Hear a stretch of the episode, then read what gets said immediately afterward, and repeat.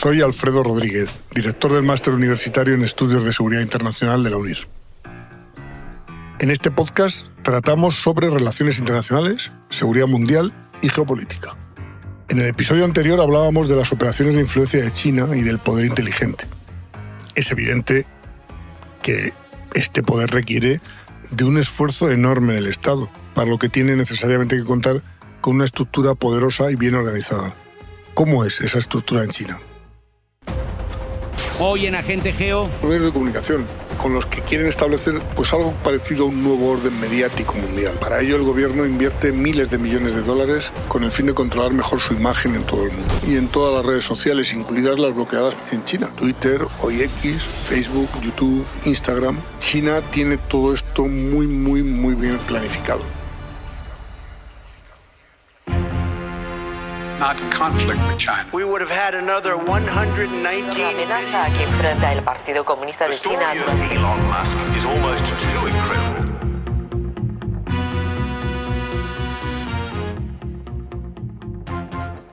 Decía que realizar acciones de influencia exige tener una estructura fuerte y muy bien coordinada. Pues bien, en China hay cuatro principales actores que llevan a cabo operaciones de influencia en, en- en el resto del mundo. ¿no? Proceden del partido político, del Partido Comunista Chino, como base fundamental de todo lo demás, del Estado, de las Fuerzas Armadas y también de las empresas. ¿Cómo colabora el partido? Pues el Partido Comunista Chino cuenta esencialmente con un departamento llamado de propaganda, que es el responsable de la ideología que controla todo el espectro de los medios de comunicación y toda la producción cultural del país. Recordemos que decíamos que la cultura había vuelto a ser importante en esta civilización y como señas de identidad social exterior. Por otro lado, está el Departamento de Trabajo del Frente Unido, que pertenece al Comité Central del Partido Comunista de China. Este departamento dirige las relaciones con individuos y con organizaciones importantes e influyentes tanto fuera como dentro del país. Es decir, con personas o con entidades ajenas al partido propiamente dicho y que tienen una influencia social, comercial o académica, fijaos, académica también y muy de forma muy significativa, o que representan a grupos de interés. A través de sus esfuerzos, el departamento integra una serie de medidas que permiten asegurarse de que estos grupos apoyen y sean útiles al gobierno del Partido Comunista. A su vez, el departamento se subdivide en 12 sec- secciones. No las vamos a enumerar todas, corresponde a los principales objetivos, pero mencionemos alguna de ellas de forma que veamos las más significativas. Por un lado está el Departamento de Enlace Internacional, que mantiene las relaciones con los partidos políticos extranjeros. Es decir, con todo partido que pueda de alguna forma eh, ser beneficioso para los intereses chinos. Además está la conocida como Oficina 610, que tiene agentes en todo el mundo que actúan fuera de cualquier marco legal, es decir, que actúan dentro de la ilegalidad para erradicar a cualquier movimiento opositor. ¿no? Y es necesario incluir en este grupo de secciones a una que no es exactamente pública, que no es exactamente del partido, pero que sí es sumamente importante. Se trata de la Liga de la Juventud Comunista, que es correa de transmisión de ideología a la juventud y desde luego es semilla de futuros cuadros de mando del partido y además, y en último lugar, pero no menos importante, es una fuerza movilizable en caso de necesidad. Como digo, no es formalmente una estructura del partido, pero sí es una organización de masas controlada por él. Bueno, pues ya tenemos ahí al partido, con sus instrumentos fundamentales. Ahora tenemos el Estado. Y dentro de él hay dos estructuras en concreto que se implican directamente en estas operaciones de influencia. Por un lado, la inteligencia, encarnada en el Ministerio de Seguridad del Estado, que es la principal agencia de inteligencia civil en el país. Y por otro lado está la Oficina de Asuntos de Taiwán. Esta oficina es responsable de la propaganda direct- directa dirigida a este país, que como sabéis no está reconocido por una buena parte de la sociedad internacional y que mantiene un contencioso con China desde el lejano 1949. En tercer lugar están las Fuerzas Armadas chinas. Habría que añadir en esto al Departamento de Estado Mayor de las Fuerzas Armadas, que parecen haber hereda- heredado misiones de inteligencia humana, humana de antiguos servicios de inteligencia. Además está el Ejército Popular de Liberación, la Fuerza de Apoyo Estratégico y en particular el Departamento de Sistemas de Red, que cuenta con las capacidades y misiones necesarias en el campo de la inteligencia en ese sentido, en la de redes. Fuentes abiertas, señales y demás. En concreto, el principal actor identificado en este campo se conoce como Base 311, cuyo cuartel general está situado en la ciudad de Fuzhou y que se dedica a la aplicación de la estrategia conocida como las tres guerras, directamente, directísimamente relacionada con el poder inteligente. Ya lo sé, probablemente no caigas en qué es o no estés familiarizado con esto de las tres guerras. Voy a tratar de explicártelo brevemente. Se trata de una estrategia en forma de guerra política, lo que se conoce como political warfare, y que tiene características chinas, como es lógico. Es decir, en gran medida sigue la famosa máxima de Sun Tzu en el arte de la guerra, en la que este autor dice que el supremo arte de la guerra es someter a enemigos sin luchar. ¿Te suena? ¿Poder blando? ¿Poder inteligente? Pues por ahí van los tiros. Hemos hablado de empresas. Nos quedaba este cuarto apartado, este cuarto parámetro. Ciertamente, las empresas de comunicación como punta de lanza son las principales, puesto que actúan como tapaderas civiles y se dedican a la desinformación. Desde luego, desinformación por encima de todo e incluso tienen, eh, para que os hagáis una idea, un falso hotel que en realidad es un centro de formación.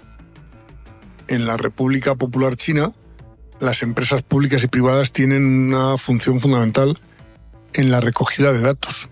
Y de ella, de esa recogida de datos, depende la eficacia de esas operaciones de influencia, ya que es necesario saber a quién influir, cuándo y cómo. Esto es una vieja máxima de la publicidad o antes de la propaganda, de la publicidad, de la comunicación, del marketing.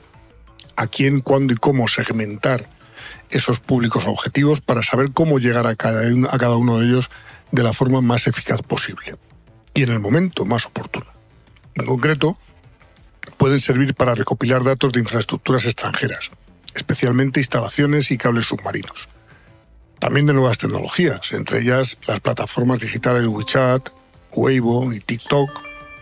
Y las empresas como Beidou o Huawei. Recordemos que los teléfonos y los, los relojes inteligentes de Huawei tienen acceso restringidísimo a la tecnología occidental. Estas plataformas y estas tecnologías tienen una misión esencial, entre otras. Son bases de datos, es decir, recopilar datos que analizar para crear inteligencia. Y en ese sentido, eh, tratar sobre eh, temas que nos dan origen al tecnoautoritarismo o al autoritarismo digital chino y que se utilizan para alimentar y preparar operaciones de influencia en el extranjero. ¿Y todo ello para qué? Es decir, ¿qué pretenden con, estas, con esta estructura? Pues bien, las actuaciones que lleva a cabo Pekín en sus operaciones de influencia en su margen extranjero, en el exterior, sirven sobre todo para dos objetivos concretos. Uno, seducir y conquistar. Se dirige a las audiencias extranjeras a las que me llevan hasta ellas una narrativa positiva de China para promover cuatro ideas clave, cuatro ideas esenciales. El modelo chino, la tradición, la benevolencia y el poder. El segundo objetivo del que hablábamos era infiltrar y coaccionar. ¿Qué busca esta infiltración? Penetrar lentamente en las sociedades adversas para obstaculizar cualquier intento de actuar en contra de los intereses del partido. La coerción, por su lado, corresponde a una extensión de la diplomacia punitiva o coercitiva, es decir, al poder duro. ¿Con qué fin? Pues con el fin de convertirse en una política de sanciones sistemáticas contra cualquier Estado, cualquier organización, cualquier empresa o individuo que amenaza los intereses del partido y de la nación del, Estado chino. Ambos recurren a una nebulosa cadena de intermediarios. Esto se ve plasmado de forma gráfica con el conflicto de Taiwán. Aquellos países que reconocen a Taiwán sufren, entre comillas, la ignorancia diplomática de China. Diplomática y de otro tipo, inversiones, etcétera, etcétera. Bien, estas prácticas de las que hemos hablado, seducir y conquistar, o infiltrar y coaccionar, se dirigen en concreto a una serie de categorías que enumero. En primer lugar, las diásporas, es decir, los emigrantes chinos, con el doble objetivo de controlarlas para que no supongan una amenaza para el poder y de movilizarlas al servicio de sus intereses. Así que las diásporas son esenciales en este ámbito de las operaciones de influencia. ¿Quién no tiene una tienda de chinos, de ciudadanos chinos, cerca de casa? Déjame que me desvíe del tema principal de este episodio y te cuente algo que seguro te interesa. Para entender el panorama geoestratégico mundial y trabajar en esta especialidad, puedes hacer el Máster Universitario en Estudios de Seguridad Internacional de UNIR. Es una titulación oficial y lo cursas completamente en línea. Si quieres información, entra en unir.net. Por otro lado están los medios de comunicación, con los que quieren establecer pues algo parecido a un nuevo orden mediático mundial. Para ello el gobierno Geo, invierte miles de millones de dólares de con el fin de controlar mejor La su universidad imagen en Internet. Los medios de comunicación chinos están presentes en cualquier lugar del planeta, en varios idiomas, en todos los continentes, evidentemente, y en todas las redes sociales, incluidas las bloqueadas en China. Twitter, OIX, Facebook, YouTube, Instagram. Y además, el partido y el Estado invierten muchísimo dinero para ampliar artificialmente su audiencia online, es decir, para comprar seguidores. Además, Pekín trata de controlar a los medios de comunicación en lengua china en el extranjero con muchísimo éxito, ya que el Partido Comunista Chino tiene, de hecho, una situación de casi casi monopolio eh, en lo que se refiere a los medios de comunicación en esta lengua fuera de sus fronteras. Evidentemente dentro también. Y por último, el Estado también está interesado en el control de los contenidos, como es lógico. Con ello trata de influir en cada paso de la cadena de suministro de información mundial, con la televisión, con las plataformas digitales y con los teléfonos inteligentes. El tercer eh, apartado, la tercera categoría de la que podemos hablar es la diplomacia. Sobre todo la, la diplomacia en dos aspectos. Por un lado, la influencia en organizaciones y normas internacionales, es decir, Pekín no solo desarrolla esfuerzos diplomáticos clásicos, sino que también realiza esas operaciones de influencia clandestinas, presión económica, presión política, cooptación, coerción, corrupción, para reforzar su influencia. Es decir, para tener peso en las decisiones sobre qué normas se deben implantar en el ámbito internacional. Y además de todo esto, emplea la conocida como diplomacia del lobo guerrero. Esta diplomacia se refiere a que las posturas de los portavoces del Ministerio de Exteriores chino y de varios de sus diplomáticos muy, muy bien elegidos, a tal fin, son cada vez más agresivas. ¿Cómo? Pues mediante ataques a la antigua usanza, declaraciones, notas verbales, presencia activa en la sociedad. Y además otras formas relativamente nuevas que están apoyadas, basadas en esencia, en el empleo de una forma desinhibida y agresiva de las redes sociales, ¿no? Amonestaciones, intimidaciones y este tipo de acciones que van en contra de la libertad de expresión. Es cierto que esta agresividad no da tan buenos resultados. De hecho, ha contribuido en gran medida a la degradación de la imagen de China en el mundo en los últimos años. Pero no por ello ha dejado de existir. ¿Por qué? Pues porque en el fondo también surte efectos positivos en la población mundial a la que avisan del enorme poder chino. Otro factor más, sería el cuarto, es el de la economía. Es decir, tratan de que las demás economías dependan de la de China, que se lo pregunten a los estadounidenses con su deuda pública. La ecuación económica china adopta formas de lo más diversas. Denegación de acceso al mercado chino, imaginaos, 1.400 millones de potenciales compradores a los que no tienes acceso, embargos, sanciones comerciales, restricciones a la inversión, contingencia del turismo chino a las regiones que dependen de él, organización de boicots populares. Es decir, Pekín está convirtiendo cada vez más la censura en un requisito para acceder a su mercado. Y todo lo que ello conlleva, insisto, 1.400 millones de personas. Al final muchas empresas acaban cediendo a, a esta presión. Por otro lado está la característica o el apartado de la política. ¿Para qué?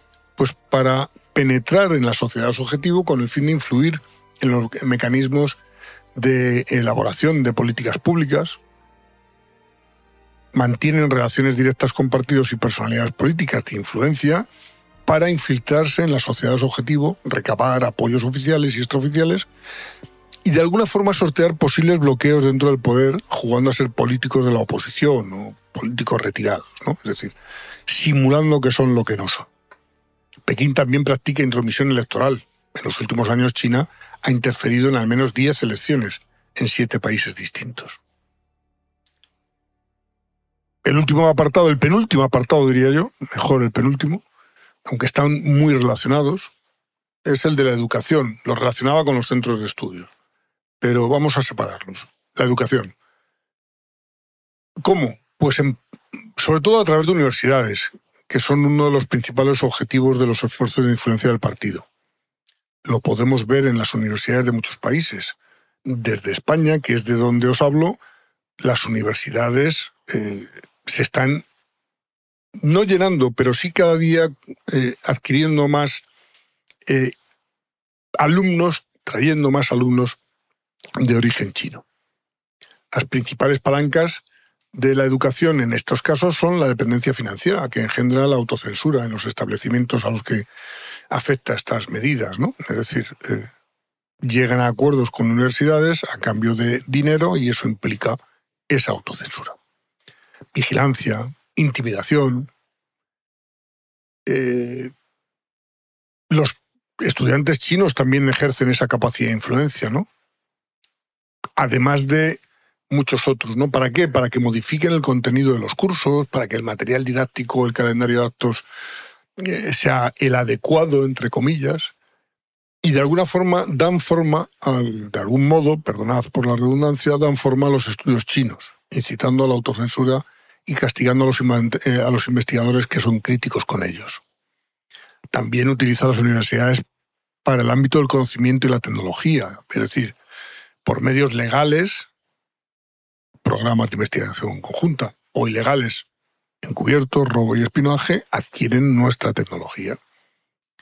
Y por último, hay otro actor importante de la influencia china en este ámbito de la educación, también vinculado a las universidades, los institutos Confucio. Muchos países tienen, tenemos, institutos del estilo de Confucio. España tiene el Instituto Cervantes, por ejemplo, ¿no?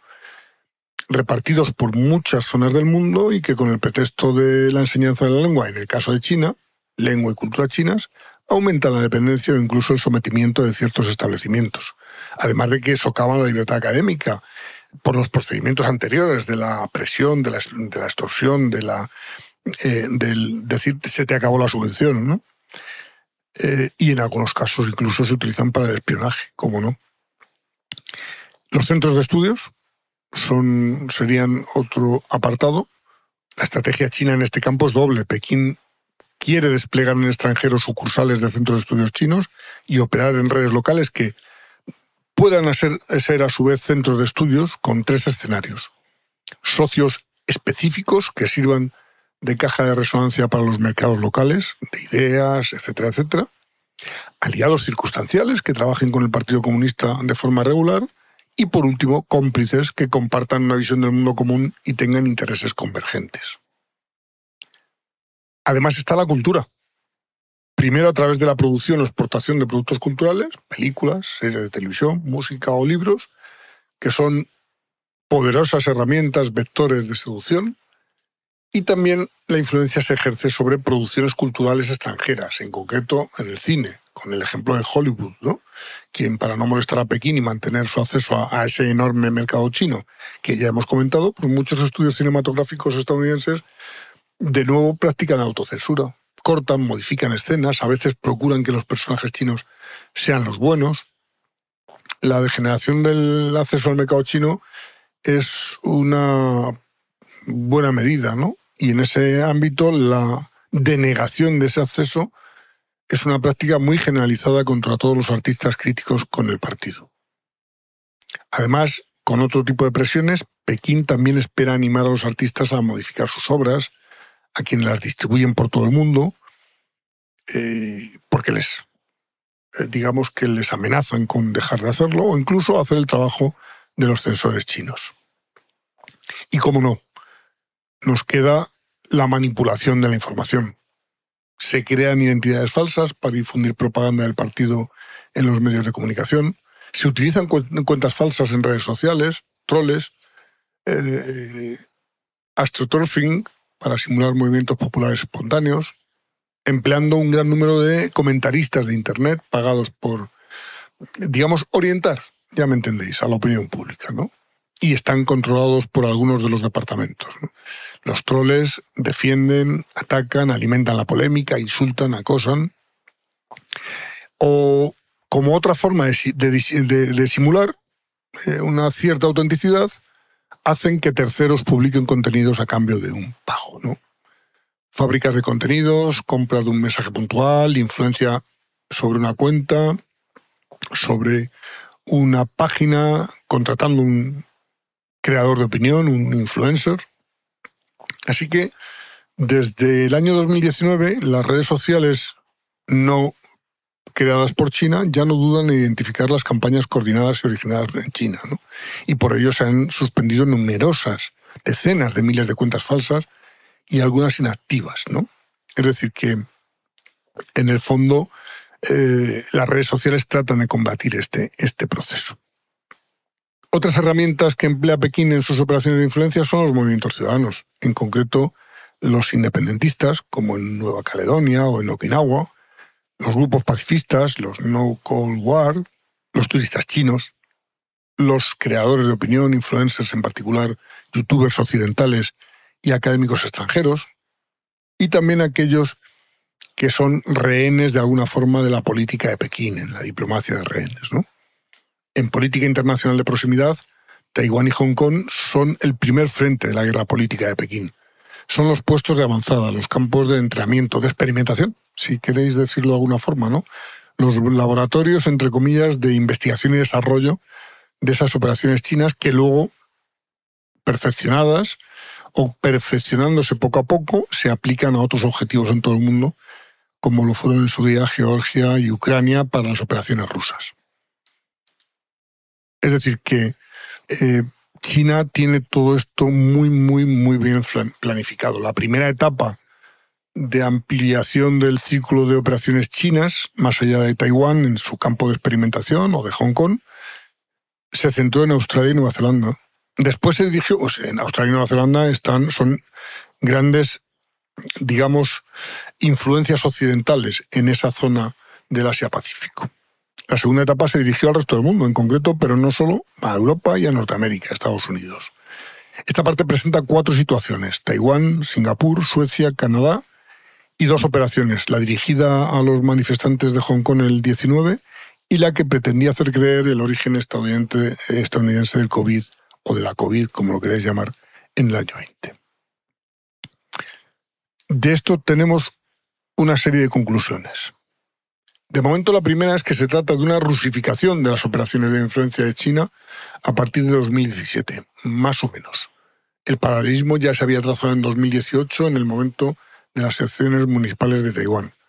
Luego en 2019, durante la crisis de Hong Kong, y fue durante el año 20, durante la pandemia de COVID-19, cuando el mundo tomó conciencia del problema.